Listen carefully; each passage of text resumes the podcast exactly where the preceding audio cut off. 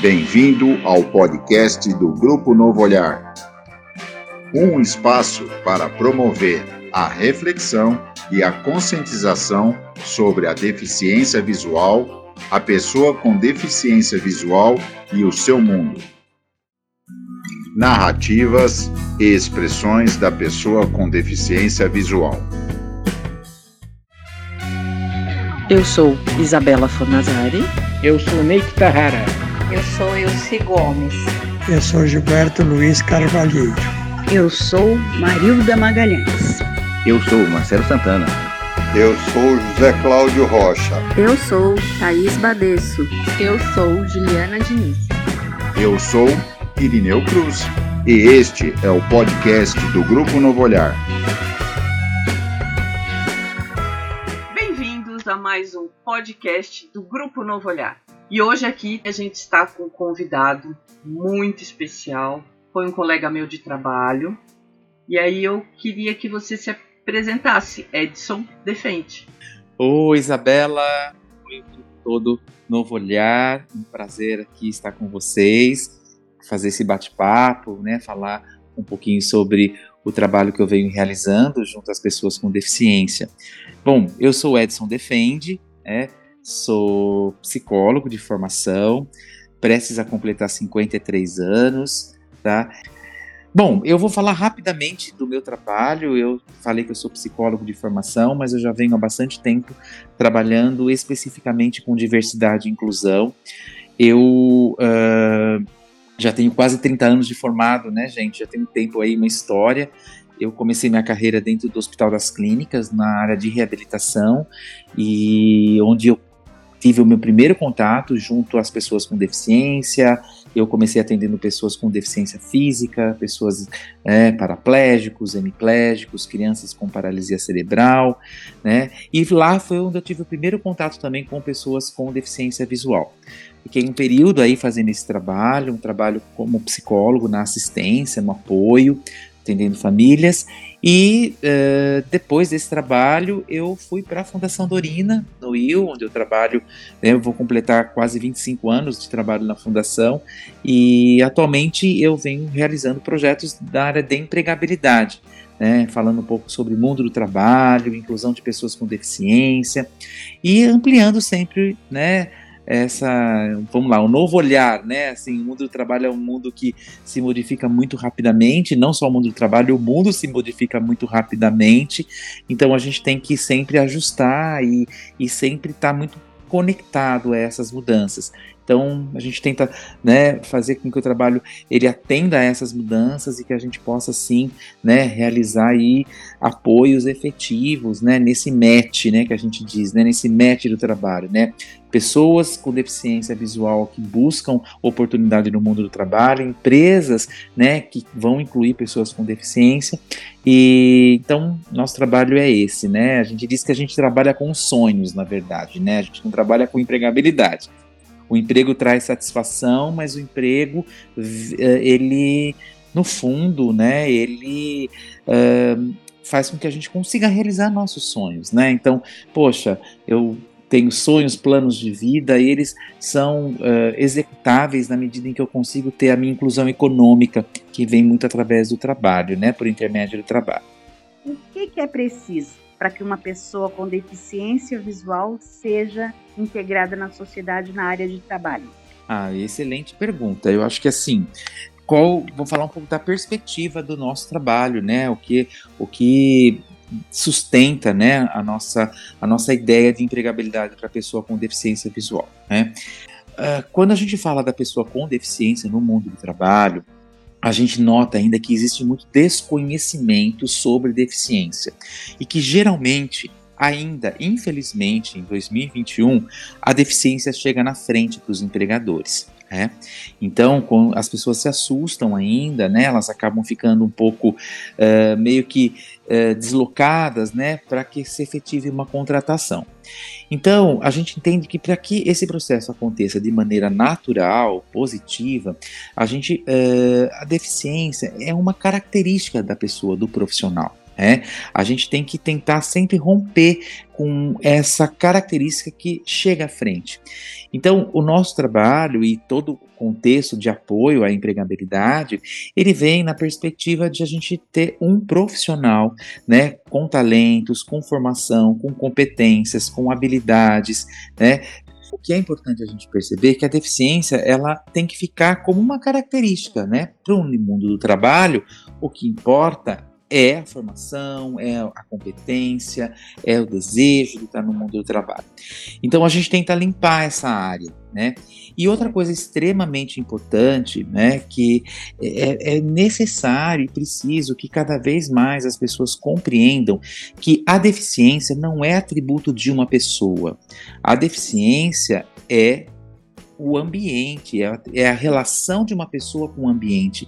E a gente também tem que entender que esse ambiente é, falta coisas. Por isso que a acessibilidade ela vem crescendo cada vez mais, ela é útil, é uma lei no Brasil desde 2004. Então, os projetos de acessibilidade, eles viabilizam essa inclusão. E também vamos romper com essa ideia que a acessibilidade é cara, tá, Marilda? Não é, Sim. né? Sabe? Acho que existe uma falsa ideia, ah, vou fazer acessibilidade. Não, os projetos noutros eles podem ser customizados, personalizados, pensados para cada situação. Né? O importante é que a pessoa com, com com deficiência, ela tenha direito, porque trabalho é um direito garantido, Sim. né? Na Convenção da ONU, na Constituição Brasileira, em todas as leis. Então a pessoa não pode ficar fora. Então o que ela precisa? Ela precisa tomar consciência que ela tem esse direito. Ela precisa tomar consciência de que ela é tão competente como qualquer outra pessoa, tá? E ela precisa é. tomar consciência de que ela tem direito a ter um posto de trabalho adaptado para ela, tá? O Ed, é, a dúvida que eu tenho é o seguinte: qual profissão, é, qual formação profissional para o deficiente visual mais ajuda ele a conseguir um emprego? Ah, Marcelo, excelente, excelente pergunta. Eu vou falar um pouco o meu ponto de vista e depois eu vou dar um dado que é um dado uh, de realidade do nosso trabalho, né? Eu entendo se o meu ponto de vista, né, como profissional, eu entendo que a pessoa com deficiência visual ela pode ter a profissão que ela quiser, né? Eu trabalho nessa perspectiva. O direito a se profissionalizar, né, e o direito a ela poder é, buscar uma formação é um direito dela, tá? Então, assim, a gente não trabalha nessa perspectiva, ah, a pessoa é cega, não pode fazer isso, não pode fazer aquilo. Pra gente não existe esse não pode, né? Pra gente não existe, a gente quer entender os desejos profissionais, né? Porém, Marcelo, o que, que acontece? A, a sociedade, né, e, e, e, e, toda uma organização de inclusão profissional ainda é muito excludente, né? Então, a sociedade ainda vê a pessoa com deficiência visual conectada a algum tipo de profissão. Ah, é cego, vai ser massoterapeuta. Ah, é cego, vai, né? Então, ainda tem uma, uma uh, um estereótipo, vamos dizer assim, né? Então, o que eu acho que tem dois lados. Tá? O lado positivo é que muitas pessoas com deficiência visual gostam dessas profissões e se profissionalizam. Então, vou dar um exemplo cegos massoterapeutas. Ou uma coisa que vem acontecendo muito recentemente, né? Muitas pessoas cegas estão ingressando no universo da tecnologia. Então hoje a gente chama das Big Fives da tecnologia, né? Microsoft, Google, uhum. né? Uh, Facebook, né? Uh, eles têm desenvolvedores e programadores cegos, né? Fantásticos já é uma tradição, inclusive, né? A gente já tem pessoas cegas, né, na tecnologia desde a década de 70 do século passado. Mas isso tem ficado muito, muito mais em evidência porque o mundo precisa desses profissionais. Então, hoje existe sim uma, uma, uma tendência né, a contratarem pessoas cegas né, para as áreas de tecnologia e as pessoas cegas entendem que elas conseguem hoje né, uh, usar de recursos de informática para se desenvolverem e terem o mesmo tipo de trabalho, realizar o mesmo tipo de trabalho que qualquer pessoa. Tá? Mas é como você disse, né, tem os grandes estereótipos. Então, o uhum. massoterapeuta cego, o advogado cego, tá? O psicólogo cego, o assistente social cego porque uhum. parte do princípio que são profissões que muitas vezes não vão exigir uma demanda operacional mais específica, né? Mas eu acho que a pessoa com deficiência visual, e aqui eu falei bem a palavra cego, porque eu acho que uh, o cego leva muita desvantagem no mundo do trabalho. Ele leva, sim, né? Não tem como a gente negar isso, tá, Marcelo? Então, sim. essa pessoa, ela tem o direito a a, a, escolher, a cursar, a, a, se profissionalizar em qualquer área profissional. O como ela vai exercer isso e, e, e, isso é uma outra discussão, é uma outra é uma outra questão. Mas acho que esse é um cenário né, interessante para que a gente possa trazer aqui para a gente discutir. Né? Áreas administrativas né, são áreas que empregam né, uh, pessoas cegas. Uh, então a gente tem assim uma infinidade de possibilidades profissionais. Então eu gostaria de saber, por exemplo, num, numa firma que con contrata um deficiente visual, para determinada função. Ele vai receber mesmo, o mesmo salário que, que uma pessoa que não é deficiente faz a mesma função, e, e o mesmo salário são iguais.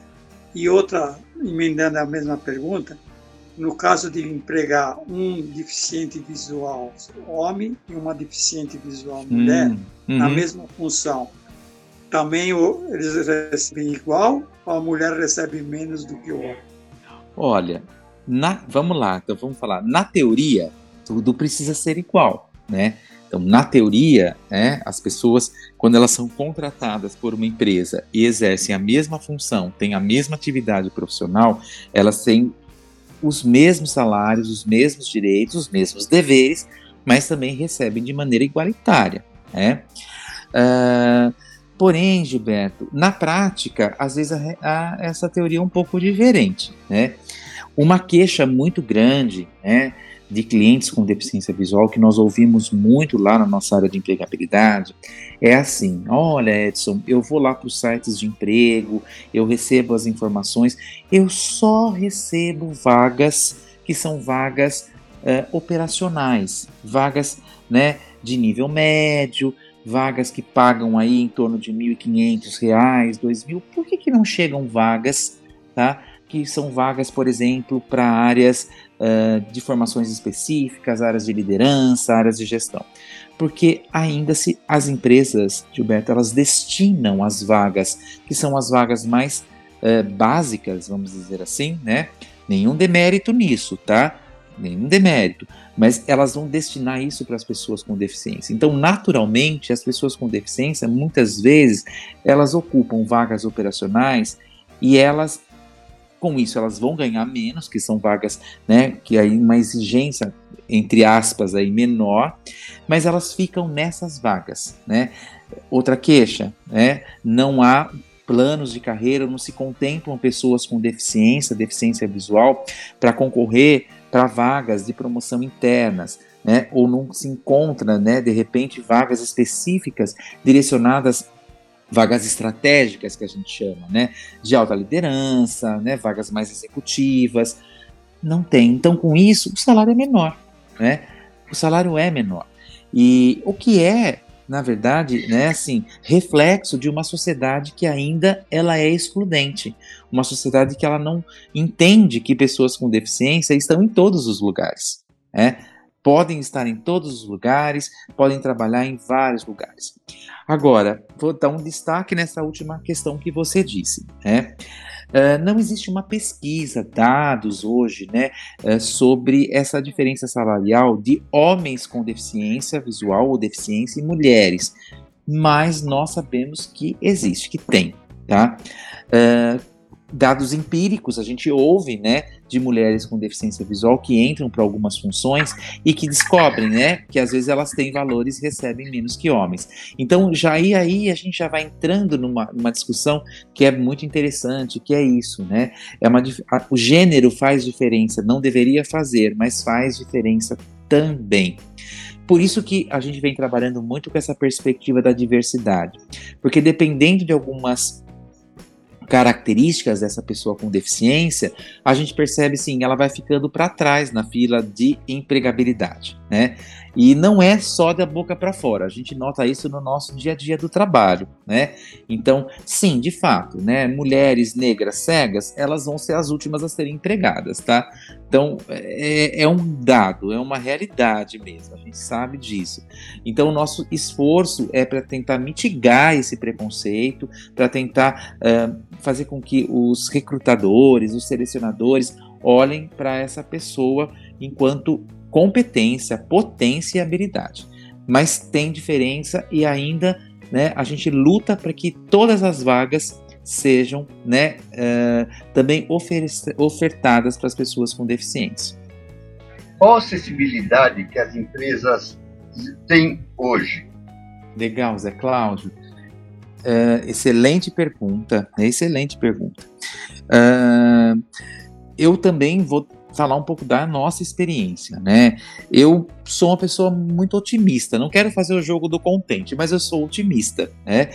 Sou otimista em que sentido? Eu atuo especificamente com empresas, né, pela Fundação Dorina há quase 12 anos. Então, eu posso dizer que há 12 anos atrás, a acessibilidade, ela era praticamente nula ou menos um. assim, ainda era muito, era, já existia para algumas companhias, mas assim, ela era muito, era um processo muito incipiente, né? Uh, as empresas começaram a entender que, apesar de ser uma lei, né, lei que tem internacional, elas ganham com acessibilidade, porque acessibilidade todo mundo ganha todo mundo ganha. Pessoas com deficiência, sem deficiência, né? É tão bom você, por exemplo, entrar num elevador, né, numa edificação e você ter todo o acesso à acessibilidade desse, desse equipamento, né? Então, pessoas mais idosas, né, uh, que que podem utilizar isso de maneira acessível. E, há, e existe um movimento de ampliação, Zé Cláudio. Né? As empresas elas estão mais uh, entendendo esse processo da acessibilidade e elas estão entendendo que fazer acessibilidade não é só fazer rampa, quebrar parede, não. A acessibilidade é um processo sistêmico. Ele está na relação das pessoas, ele está nos processos de trabalho, né, no caso específico, né, nos recursos da tecnologia assistiva. E não é custoso, são questões de investimento mesmo. Né? Então, Hoje melhorou bastante, tem muita coisa ainda para acontecer. Mas agora, empresas, principalmente empresas globais ou empresas que já têm um programa de diversidade e inclusão mais estruturado, são empresas que por si só elas já já nascem né, com, essa, com esse DNA da acessibilidade. Então, é, é, a gente consegue, a gente visita empresas, né, né? Hoje a gente não tem visitado tanto, né? Mas Uh, nosso trabalho sempre é ir para campo, conhecer esses espaços. Então a gente já conheceu empresas, né, que são totalmente acessíveis, assim, incrível, e que acreditam nisso e que investem em acessibilidade, como empresas que ainda não se, se antenaram para isso, que começam a perceber na medida em que a gente vai lá, em que a gente né, uh, orienta, em que a gente explica. Então essas ainda estão começando a fazer a lição de casa. E, e assim, a gente está falando de um universo sudeste São Paulo, né? Assim, então, quando a gente começa a sair um pouco desse universo, a gente percebe ainda que assim, existe muito trabalho a ser realizado nesse sentido de acessibilidade para as pessoas com deficiência. É, gostaria de fazer uma pergunta para você, no sentido que é, nós sabemos que tem uma lei de cotas aí por muito tempo, né, é, se colocou como sendo uma obrigação que as empresas tinham para poder dizer que estava incluindo pessoas com deficiência.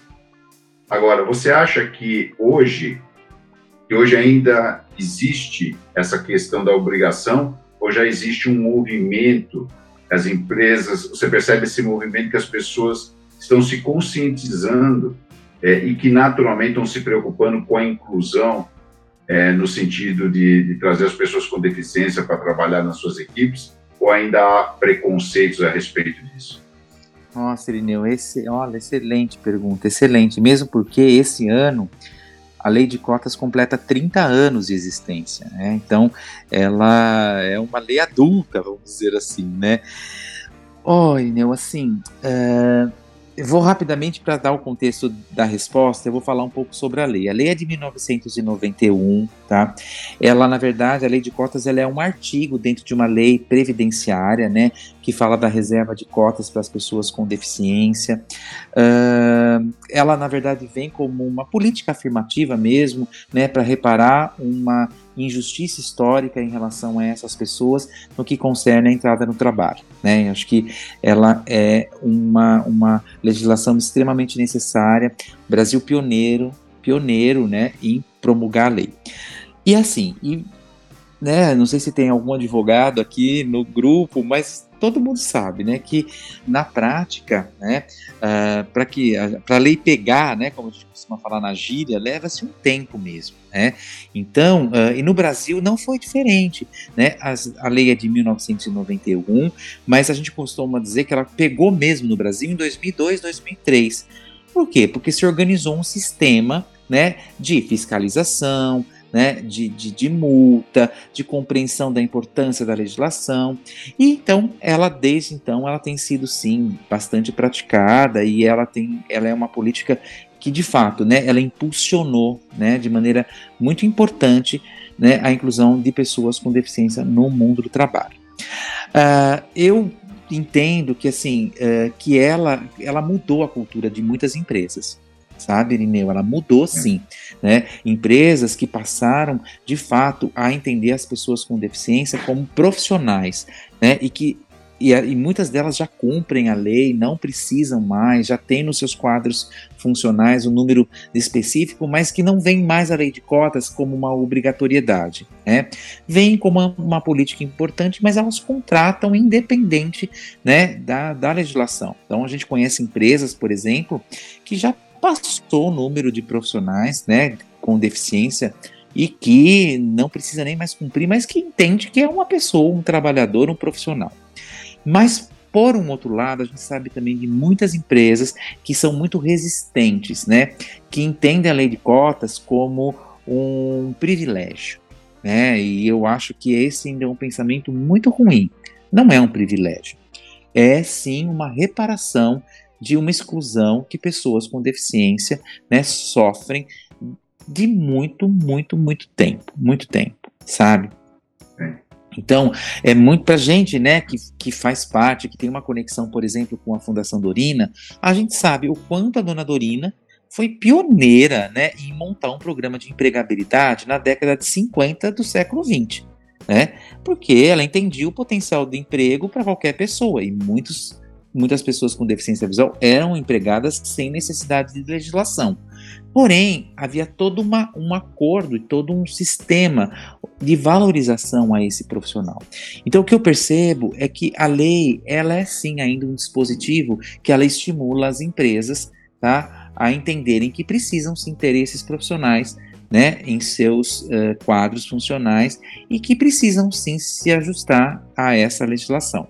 Então, a gente tem também uma diversidade, né? Muitas empresas hoje não entendem mais como uma punição, porque às vezes ah, a lei é uma punição. Não é. É um dispositivo legal, né? Que ela vai equiparar né, a, a entrada de pessoas com deficiência no mundo do trabalho, porque a gente sabe ainda que essas pessoas elas são deixadas de lado, né? Elas ainda sofrem nos processos seletivos, as pessoas não estão preparadas, os selecionadores têm medo, né? Eles ficam com medo, ah, eu vou contratar uma pessoa, mas o que que meu gestor vai falar? Então ainda tem um, um, um uma crença, né? O famoso capacitismo em relação à pessoa com deficiência, e a lei vem justamente para dizer: não, olha, você precisa cumprir, então cumpra e se surpreenda, porque você vai encontrar profissionais incríveis. E Edson, ainda tem muito é, empresas que contratam pela lei de cota e deixam o funcionário em casa? Isabela, olha, excelente pergunta também. Excelente. É, isso tem diminuído, tem diminuído.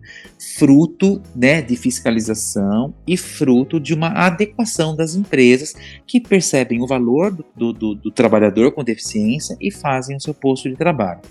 Eu vou contar uma história, né, uma, uma experiência que eu vivi há 10 anos atrás. Eu lembro quando eu estava começando na empregabilidade. A gente foi chamado por uma empresa e a gente foi fazer uma visita né, para entender. E a empresa toda feliz, oh, nós temos várias pessoas com deficiência aqui, né? Pessoas com, com, com, cadeira de rodas, pessoas cegas, pessoas com deficiência intelectual. E quando a gente foi andar pela empresa, a gente não via essas pessoas nos postos de trabalho, né? Hum. Mas cadê? Onde estão essas pessoas, né? Eu lembro que eu estava com uma com uma pessoa com deficiência visual comigo e essa pessoa me perguntava, falou, Edson, onde estão essas pessoas, né? Bom, Aí chegou uma hora, eu sou uma pessoa curiosa, né? Aí eu falei com, olha, mas você disse, né, que você tinha, né, contratado pessoas com deficiência, porque você precisa, onde elas trabalham aqui? Onde elas estão? Ah, vou te mostrar, vou te mostrar. Aí me foi, né, caminhou comigo, né? Era uma empresa de prestação de serviços, ficava ali no centro empresarial, um lugar top, né, ali em São Paulo. E aí me caminhou, a gente foi, subimos umas escadas, até que a gente chegou numa sala. E ela falou: eles estão aqui. Hum. E aí, quando ela abriu a sala, é, era um grupo de pessoas com deficiência, todas juntas, reunidas no mesmo espaço, né? Que olhou para nós assim, né? Ficou feliz de receber uma visita. Hum. E aí ele falou, nossa, mas por que eles ficam aqui? Né? A gente, a gente pergunta, não, porque a gente entende que aqui eles estão todos juntos, eles são todos iguais, eles precisam, né? Aí falou, não, mas eles não estão incluídos, integrados aí junto com outros colegas tal. Ah, não, mas aqui eles têm as funções deles específicas para responder isso que na verdade eles ficavam naquela sala, tá? Tinha, eles, na, eles tinham uma pessoa que orientava, então eram pessoas com vários tipos de deficiência. Na realidade eles não trabalhavam, não trabalhavam. Eles deixavam essas pessoas como se uma espécie de aquário, vamos dizer assim, né? Ali guardadinhas, né? Para que se viesse uma fiscalização, uma fiscalização, abria aquela porta, olha, eles estão aqui, tá? Então, isso era muito, muito comum, né? Hoje, isso diminuiu bastante, justamente porque as próprias pessoas com deficiência, elas entendem que elas não podem fazer esse papel, né? Porque se elas fazem isso, muitas vezes, isso, de uma certa maneira, vai só reafirmar um preconceito, né, que existe dessas pessoas. Ah, elas estão aqui só porque elas têm uma deficiência. E não é isso que as pessoas querem. Elas querem trabalhar como qualquer outra, tá? Você nota que a quantidade de pessoas com deficiência visual empregadas hoje é, ela é igual ao, por exemplo, ao número de cadeirantes que estão empregados? Ou existe uma discriminação em relação à pessoa com deficiência visual quando o empregador vai fazer a contratação, por exemplo? Ele dá preferência por um cadeirante e não dá emprego, por exemplo, para um deficiente visual? É, Ilse, excelente pergunta também. Uh, eu percebo que sim. Eu percebo que existe sim essa diferença e isso cai muito naquela primeira pergunta que nós falamos. A pessoa vê a deficiência, né? Então é mais fácil muitas vezes, né? Então eu não uhum. preciso fazer tantas mudanças. Então eu contrato né, um cadeirante. Então eu contrato uma deficiência, não contrato um profissional. Né? Então às vezes você tem uma pessoa, por exemplo, com deficiência visual que tem muito mais capacidade, muito mais formação para estar naquele lugar, mas às vezes ela é excluída porque o recrutador, o selecionador tem medo, né, de que, ai, o cego, né, tão dependente, porque isso é algo que ainda uh, pesa muito, né, em relação à pessoa cega com deficiência visual, porque ele é dependente demais, ele não vai ter, vai ter que sempre alguém estar junto com ele, ele não sabe onde é o banheiro, como que ele vai fazer na hora do almoço. Começam a trazer tantas elucubrações, né, que isso muitas vezes, né, faz com que uma pessoa acabe optando por uma pessoa, por exemplo, com deficiência física ou uma deficiência, uh, vamos lá, né, uma deficiência intelectual leve. Bom, isso existe sim, né, é uma realidade. E um dado interessante é que que eu acho que é uma polêmica isso, né? A gente que frequenta muitos os grupos de discussão começou a ter um aumento muito grande aqui em São Paulo de pessoas com deficiência visual contratadas, e isso deu uma diferença nos índices e nas estatísticas, nos números, né? E a gente começou a bater a cabeça, né, para isso. Nossa, mas o que está acontecendo? Que bom, né? Que legal, todo mundo tem direito ao trabalho, mas a gente tem a nossa causa, né? Que a gente fica feliz quando a gente vê que pessoas com deficiência visual estão ali, né? Vamos lá, né? Crescendo em número de, de, de, de pessoas empregadas, tal. Mas o que, que nós descobrimos, assim? Que quem estava de fato, né, fazendo com que esse número crescesse eram os monoculares, entendeu? Uhum. Então, eh, que, que, nasce, que no estado de São Paulo já são aceitos para a lei de cotas desde 2011. Né? Então, no fundo, no fundo, você tinha um aumento grande né, de pessoas com deficiência visual incluídas, mas quando você ia uh, olhar detalhadamente, eram pessoas com monocularidade. Novamente, novamente, a pessoa cega ficava atrás entendeu? Então, uh, isso é. E, é muito comum, né? As pessoas ligam pra gente e falam assim: ah, você, você tem uma pessoa com uma deficiência leve para você me encaminhar? E eu já hoje estou no momento de trabalho que eu digo assim: olha, primeiro, né, uh, nós não trabalhamos dessa forma, a gente não trabalha pegando deficiência na prateleira, né? Uh, então, assim, quando a pessoa já vem, o, o, empregador já vem com essa pergunta, eu já sei com quem eu estou trabalhando, com quem eu uhum. pretendo trabalhar, qual é a cultura que vigora nessa empresa, né? Então, assim, ele quer, de fato, o cadeirante que ande, o cego que enxergue, né? O surdo uhum. que ouça. Ah, é levinho, é levinho. Então, a gente tenta fazer todo um, um movimento de romper com esse preconceito, de romper. Olha, você é, é uma pessoa, porque vai trabalhar como qualquer outra pessoa. Mas existe sim, sim, ainda tem sim. Eu já ouvi muitas vezes: ah, eu não contrato surdo porque surdo é agressivo. Ah, eu não contrato cego porque cego é dependente. Falei, gente, rompe esses estereótipos, né? Rompe esses rótulos, né? Já se diz aí, né? Muita gente diz rótulo é para coisas, não para pessoas, né? Para produtos, não para as pessoas. Então a gente tenta, uh, vamos lá, né? Ampliar essa visão, né? E mostrar que você contrata um profissional e não a deficiência. É, você tem algum dado sobre concurso público? Se a pessoa com deficiência visual consegue inserir no concurso público, se ela tem alguma dificuldade? Ô, Thaís, excelente pergunta. O mundo público no Brasil, né, é um mundo meio complicado, né? Assim, nos últimos anos, inclusive, né, todo mundo quer ir para o concurso público, né? Porque é uma forma, muitas vezes, de você de você ingressar num trabalho por intermédio, né, de um esforço, né, de estudando, dedicando.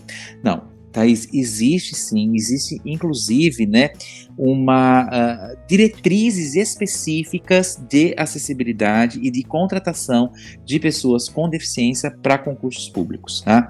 Existe uma reserva de, de vagas e de cotas, da mesma forma como vem nos últimos tempos acontecendo para pessoas negras e pardas, para as pessoas com deficiência já existe há um tempo. Tá? O que era muito complicado, Thaís, era a acessibilidade das provas, né? Muitas queixas, né? Isso há, vamos lá, né? Há 15 anos atrás, há 10 anos atrás. Mas a gente uh, viu que houve uma evolução muito positiva nesse sentido, tá? Então existem diretrizes específicas, todo concurso público ele tem que ter uma reserva de vagas para pessoas com deficiência e muitos deles também reservam vagas para pessoas negras, tá? Ou pardas. Uh, então, você sempre tem que fazer essa conferência, né?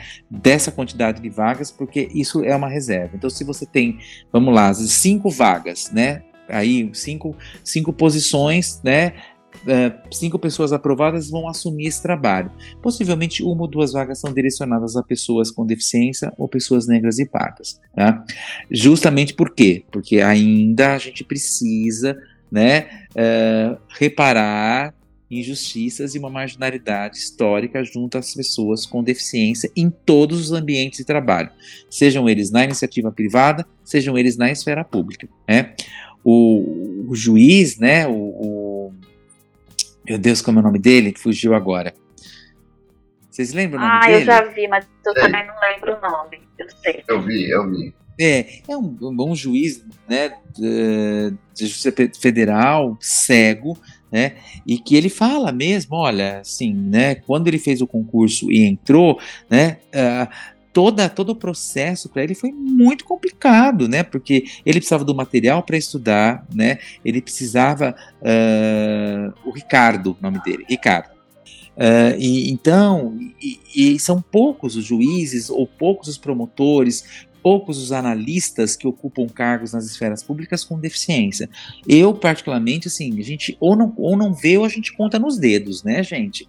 É, é, é, é você não, não tem, né? São poucos os profissionais que estão no mundo público via concurso. E não estão não porque não tem competência para estar. Porque muitas vezes o processo para que ele chegue na prova e todo o processo é um processo que é muito mais complicado. Então, existem diretrizes sim, tá? Como é que você sente as empresas quando um funcionário que já trabalha passa a ter algum tipo de deficiência? Como que é esse processo de adaptação? Quais as principais dificuldades nesse processo? Nossa, Ju, excelente, excelente pergunta. Assim, é, eu percebo na maioria das vezes, né, e a gente já teve, a gente já compartilhou experiências como essa, né, lá na fundação, né, de atendimento às pessoas que é, trabalham, têm uma vida profissional, muitas vezes, né, uma carreira, né, por um problema ou por alguma situação específica, né, tem uma deficiência adquirida e muitas vezes precisam se afastar, né, para se reabilitar e voltar ao, ao, trabalho.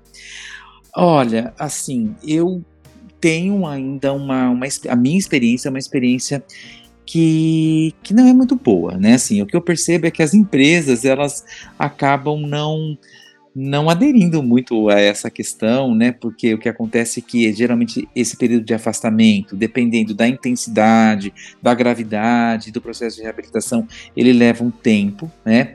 Uh, mesmo que isso seja custeado pelo INSS, né? Especificamente, mas eu entendo que a empresa ela acaba ficando num lugar né, de que ela não vai ter mais aquela pessoa, né, como ela tinha, ela vai ter uma outra pessoa tão competente quanto, mas que vem com outras demandas, né? E aí acho que tem um dado muito específico, um objetivo de realidade é que assim, nossa, será que a função que ela fazia ela vai conseguir fazer estando com uma deficiência? Então lembro muitas vezes a gente atendendo motoristas, né, que perdiam a visão e que ficavam afastados e que não conseguiam voltar, né, para sua função principal, função raiz que a gente chama. E a empresa muitas vezes também não tinha uma preocupação de alocá-lo em outra situação ali dentro. Ali dentro né? Então, uh, é, a, a, eu acho que assim, é, é um universo complexo, as empresas ficam muito perdidas. Eu noto isso, né? Elas ficam muito perdidas. Na nossa experiência na deficiência visual, é, assim, é um dado que eu vou dar agora que é um dado meio triste, mas é uma realidade, né? É, as, as pessoas que perdem a visão se afastam para se reabilitar. Quando elas voltam, geralmente elas são desligadas, tá? Geralmente. É, não existe uma, uma preocupação ainda de, de, de, uma reabilitação profissional centrada, que faça com que a empresa participe, que vá trabalhando de maneira conjunta essa mudança, que você já vá mapeando né, cargos ou funções, ocupações que essa pessoa possa se reintegrar. Tem o fator da pessoa, muitas vezes ela também muda a vida dela em função da deficiência, então ela também começa a entender que ela pode ir para outro caminho, ela talvez não queira ficar mais ali. Né? Então, assim, é todo um acordo mesmo. Mas eu percebo que a reabilitação profissional, ainda no Brasil, ela é mais fake do que de fato acontece na prática. Tá? Você sabe, Ju, é interessante essa pergunta, né? a gente atendeu há um tempo atrás uma pessoa com deficiência visual e que também estava num processo de transição de gênero. E tinha uma retinose e estava né, saindo de uma condição masculina para uma condição feminina. E ela trabalhava numa grande corporação econômica, financeira, sabe? Super grande. Até que um dia ela disse para a gestora dela: Olha, eu já estou num processo aí de transição, né? E, amanhã eu já não venho mais vestido como eu estou vestido, eu venho de uma outra forma, tá? E eu gostaria muito que vocês me tratassem com o nome social. E, e, e, com, e, junto com isso, o processo de retinose, né? Ela tinha, tem uma retinose indo perdendo a visão. Bom, a gestora falou: não, sabe, tá, né? Tá, não é isso, mas de fato ela bancou isso e foi. Uma semana depois ela foi desligada, lógico, né? Lógico, Sim. foi desligada. Então ela ficou com uma retinose pigmentar, né, numa transição de gênero iniciando sem trabalho. E aí que ela não, foi, não conseguia arrumar trabalho mesmo. Então ela ficou né, se afastou, né, um período, conseguiu um afastamento, conseguiu um recurso para fazer esse processo. Então, o que eu percebo, assim, hoje, graças a Deus, as empresas elas estão mais flexíveis, né? Então a gente chama o universo hoje do 4.0, porque o mundo é muito mais dinâmico. Então eu entendo que as empresas também elas acabam absorvendo muito mais, né? Principalmente quando ela identifica um talento naquele colaborador. Mas ela não quer perder, né? Ela até banca, né, a pessoa, né, com uma deficiência voltando, reabilitada, o que é maravilhoso, vamos dizer assim, né? É maravilhoso.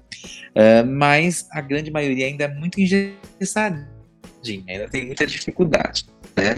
Serineu viveu uma experiência comigo, né, Serineu, né, de uma grande empresa, uma grande companhia que deu toda uma assistência, toda uma assistência, né, para o funcionário e ele voltou. Né? Então a empresa fez um trabalho, mas a empresa foi, procurou a Fundação Dorina, procurou a time de reabilitação, procurou a empregabilidade, a gente foi lá, fez um trabalho, foi é, é uma costura né? Eu acho que assim, é toda uma costura de, de, de possibilidades para que é um jogo de ganha-ganha. Todo mundo ganha. A empresa não quer perder um talento, a pessoa às vezes não quer perder o trabalho, já existe né, uma confluência no time, uma sinergia. Então a gente sempre aposta no ganha-ganha. Todo mundo, né, quando uma pessoa se reabilita, perdendo a visão e volta para a empresa, ela vai trazer né, uma, uma diferença, vai fazer uma diferença ali, né? Poxa, ela perdeu a visão, mas ela tá de volta, ela vai exercer seu trabalho, algumas mudanças vão ser feitas, mas ela vai continuar produzindo.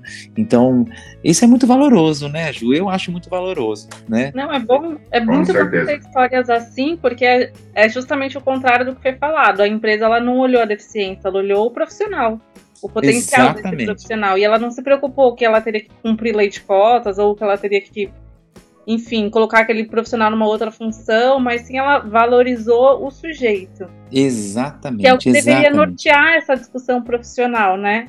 A lei de cotas é, é muito triste que ela seja necessária. É. É, a é gente sabe. É. Assim. O a gente que sabe faz as empresas abrirem as portas, muitas vezes, é só para cumprir uma lei, para não receber uma multa, como você contou, das Sim. pessoas que ficavam numa sala ali, preparadas para qualquer fiscalização. Sim não um interesse real em aproveitar o potencial dessas pessoas. Exatamente. Mas a importância da existência dela é justamente isso, porque ainda ela regula, né? Ainda ela consegue fazer essa reparação. Principalmente, gente, no momento em que a gente está, né? Porque assim, se são 13 milhões, 14 milhões de pessoas sem trabalho, olha, eu vou dizer uma coisa, se a gente for fazer uma estatística, né, para fazer uma contagem de pessoas com deficiência que estão sem trabalho e que perderam seu trabalho de maneira indevida em 2020, é um número, uma contingente muito grande, muito, muito, muito grande. Né? Então, por quê? Porque hoje, né, trabalho é, é um, é, a gente sabe as mudanças na legislação, as mudanças nas relações de trabalho, né? A, a, lógica do trabalho é uma lógica que ela vem se transformando muito rapidamente.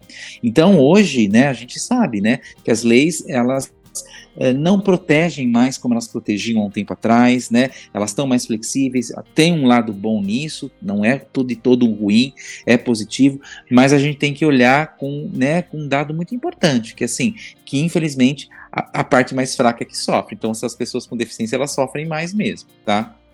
Edson, é, eu gostaria de saber, porque eu, eu, já ouvi muito isso, né? Claro que a gente sabe que as empresas têm que dar oportunidade, é, tem que ter essa conscientização de inclusão, mas eu também ouço muito dizer que eles não conseguem contratar porque, é, para a demanda deles, eles não encontram pessoas com deficiência, no caso, deficiente visual, com qualificação. Claro que o profissional, dependendo da vaga, precisa ter uma formação, uma qualificação. Mas isso, essa reclamação das empresas faz sentido ou é um discurso aí para se justificar o fato de não conseguir é, contratar essas pessoas com deficiência? Olha, Irineu, é, boa pergunta também, boa. Ela não faz tanto sentido, não. É, não faz. Inclusive, essa era a grande desculpa das empresas para não contratar. Uh, até que, o, quando a, a, gente tinha o Ministério do Trabalho, né, então a gente tinha vários órgãos ligados ao Ministério, e aqui a gente tinha a Secretaria Regional do Trabalho, ela resolveu empreender uma pesquisa num grupo grande de pessoas com deficiência, justamente para conhecer a, a, formação, a escolaridade dessas pessoas. E ela ficou muito surpresa tá, quando ela identificou que uh, a maioria das pessoas com deficiência tinham uma escolaridade né, razoável, que significa ensino médio, fundamental médio, tá? Médio, e muitos, muitos com uh, nível superior né, assim, com formação em nível superior, formação técnica, né, e essa pesquisa ela foi amplamente difundida, inclusive em várias discussões junto às empresas, olha, você está procurando no lugar certo, né? Assim, quem que você procura? Onde você procura? Muda seu foco, porque da mesma maneira que nós temos, né? É, um país né, que ainda não, não valoriza tanto a educação, olha que interessante essas pessoas com deficiência né, é, com escolaridade. E isso é fruto de uma política inclusiva, né, onde você tem a educação inclusiva, que começou a bater muito mais forte no final da década de 90, né, e que isso então foi produzindo escolaridade e dando acesso à educação a essas pessoas. E aí, olha, é simples assim, quando você faz uma, uma, uma, uma um, busca essa informação. Vamos olhar o grupo de pessoas que estão aqui com a gente agora conversando, né? Pessoas com deficiência visual, né? E então qual é a escolaridade mínima aqui dessas pessoas? Todos têm uma escolaridade aqui, não tem? Tem. Pois é. Então, e, e assim, e, e olha, e, e, assim, isso é muito interessante.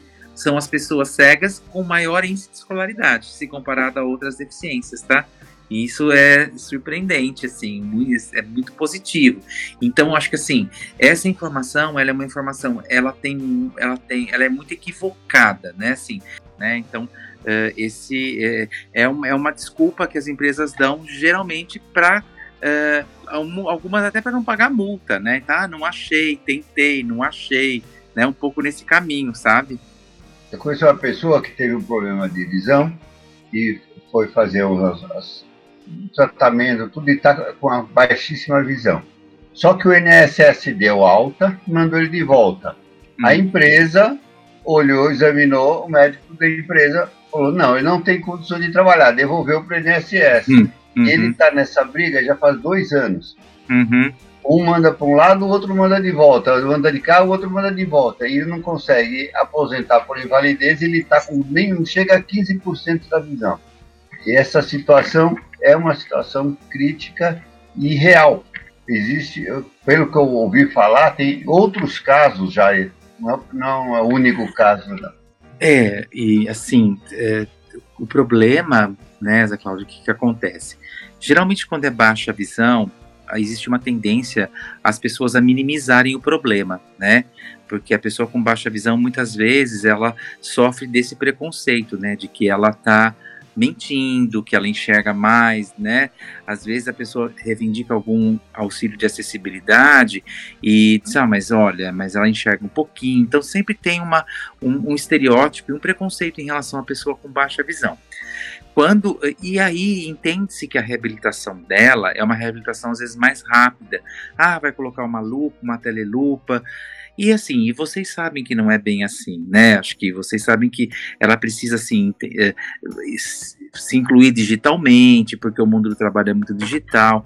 Então uh, fica um vácuo aí, né? Porque acontece isso, né? O INSS devolve, literalmente devolve né? Ah, não, já está reabilitada, já fez lá uma consulta em um lugar X, fez um treinamento Y, mas esse processo de reabilitação, ele é um processo muito individual, muito de cada um. E, e quando ela volta para a empresa, a empresa vê que ela ainda está muito insegura, ah, assim, ou às vezes quer devolver para o INSS, mas o INSS não aceita mais. Então, essas são situações muito, muito difíceis, muito difíceis mesmo. E o que tem acontecido é que, por conta da pandemia, as agências ficaram fechadas, então você não tinha acesso né, ao perito, é. você não conseguia prorrogar o seu, o seu benefício. Então teve muita gente, e dentre muitas pessoas com deficiência, que ficaram, que perderam totalmente as suas rendas, porque não conseguiram viabilizar esse processo. E ficaram mesmo pessoas dependentes, né? Então, isso, essa realidade, Zé Claudio, é muito triste. É muito é. triste. Tem acontecido com muita frequência, a gente tem recebido muitas demandas de pessoas assim que buscam a gente, né, para que para precisando trabalhar, precisando de vagas, tal. Mas uh, assim, é, é, muito complicado, muito complicado, tá? E Edson, acho que assim, para fechar, o que que você poderia é, é, orientar, ou, enfim, informar a gente, tanto as pessoas com deficiência visual como as pessoas que não têm deficiência visual, o que, que a gente pode fazer para mudar essa visão das empresas, mudar desse, desse mundo né, é, do trabalho e realmente incluir as pessoas com deficiência é, no trabalho, nas empresas e, e, e, olhar isso como normal, como se fosse uma normalidade, não tendo que fazer um trabalho em cima, né, uma conscientização e que as empresas consigam ver a pessoa com deficiência como uma pessoa, como um profissional que é capaz e não como o deficiente, né? Ah, Isabela, são tantas coisas, viu? Assim, tem tantas coisas que passam pela cabeça. Eu vou falar um pouco da, daquilo que eu penso, do como eu trago isso para minha vida, para minha realidade. Né? Eu penso que quem vive né, o universo da inclusão, né, quem está nesse universo, sendo uma pessoa com deficiência, sendo um profissional, sendo um aliado, um grande aliado, né, sendo um ativista, né, é uma luta de uma vida inteira, tá? Então, uh, eu sinto que a gente precisa ter muita clareza de que a gente tem um papel, uma responsabilidade de promover mudanças, né? Já que uh, nós somos de uma certa forma, né, é, atingidos, né, por um processo de exclusão. E as pessoas com deficiência sabem disso, né, elas entendem que elas sempre é, viveram de uma certa maneira à margem de uma história. E para que elas sejam reinseridas nessa história, né, o papel que elas têm é fundamental. Então é uma luta de uma vida inteira. Então eu costumo dizer que para que a gente possa fazer com que esse processo rode, de maneira virtuosa, eu acho que a gente tem que ser muito ético, muito questionador. Eu acho que a gente tem que sempre bater aí na perspectiva de que as, as diferenças elas caracterizam o ser humano e que né, pessoas com deficiência e pessoas que têm outras características são pessoas com diferenças e que as diferenças elas não podem produzir desigualdades. Então acho que isso tem que ser muito claro né? Olha, não é porque uma pessoa é diferente que ela está numa condição inferior a você. Então, esse discurso, que na minha, no meu ponto de vista, ele é um discurso que ele tem muito a ver com a perspectiva de que todos nós temos direitos e que eles precisam ser iguais a todos né? Então é aquela coisa, né? Eu pago os meus impostos, eu tenho os meus deveres, né? Eu faço as minhas coisas e em contrapartida, né? Eu tenho que usufruir dos mesmos direitos que qualquer cidadão usufrui. Então eu acho que para nós que vivemos essa realidade, seja trabalhando, sendo, sendo pessoas com deficiência, a gente tem que estar com esse discurso sempre bem afiado, de maneira muito bem humorada. Né? Eu costumo dizer que o bom humor né, e, a, e a crítica inteligente que leva a pessoa a pensar, muitas vezes move montanhas, entendeu? Então acho que isso é muito, muito, muito importante muito mesmo, né? Você trazer uma informação, trazer um dado, né? Rebater alguns alguns argumentos que são falaciosos, né? Que eles, né? Olha, mas é, e rebater no diálogo, né? Assim, acho que o diálogo ele é fundamental, né? Olha, mas onde você, por que, que você pensa assim? Onde você viu isso, né? Por que, que você traz essa? Né? As pessoas têm muitas crenças, né? Então, eu acho que a gente tem que ajudar a fazer com que essas crenças elas se modifiquem, porque, ah, vamos combinar, né, gente? A gente está em 2021, né? Com muita coisa que rolou ali, né? É, muito, muitos ganhos, eles precisam, eles precisam ser efetivados, porque a gente costuma dizer ganhar direitos é um processo longo, perder rápido rápido, hein, gente? Então a gente tem que ficar muito esperto. Então acho que isso é uma realidade que eu levo para minha vida, né? Assim, questionar, trazer informação boa, positiva, propositiva, né? É, na perspectiva dos direitos, na perspectiva de que as pessoas têm as suas competências, os seus talentos, as suas potências e têm as suas diferenças. E as diferenças elas precisam ser respeitadas. Uma diferença não pode significar que uma pessoa vale a menos que a outra. E a gente tem que deixar isso claro e mostrar isso para as pessoas. Então, é uma postura, né, propositiva. E, como eu falei para você, sempre de maneira inteligente e com bom humor. Muito bom. Show.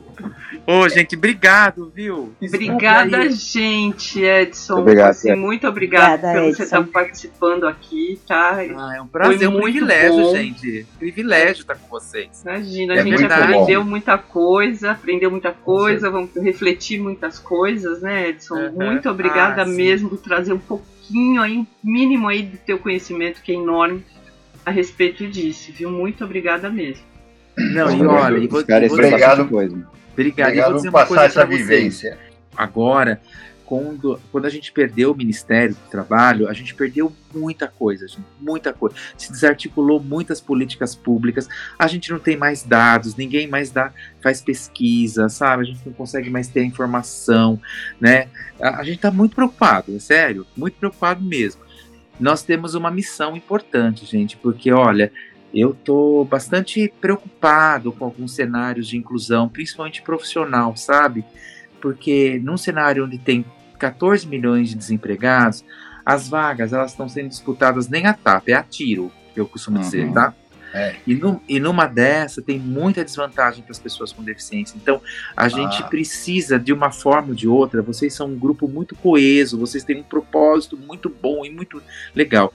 Eu acho que esse tema, não sei de que forma, precisa ser falado, precisa ser discutido, né? Que é o direito ao trabalho, direito ao trabalho.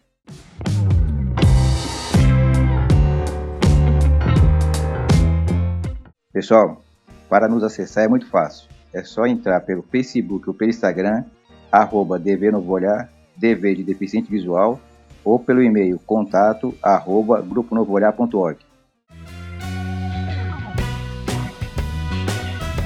Chegamos ao final de mais um episódio do podcast do Grupo Novo Olhar. Espero que todos tenham gostado e contamos com a sua presença nos próximos episódios. Tchau, pessoal!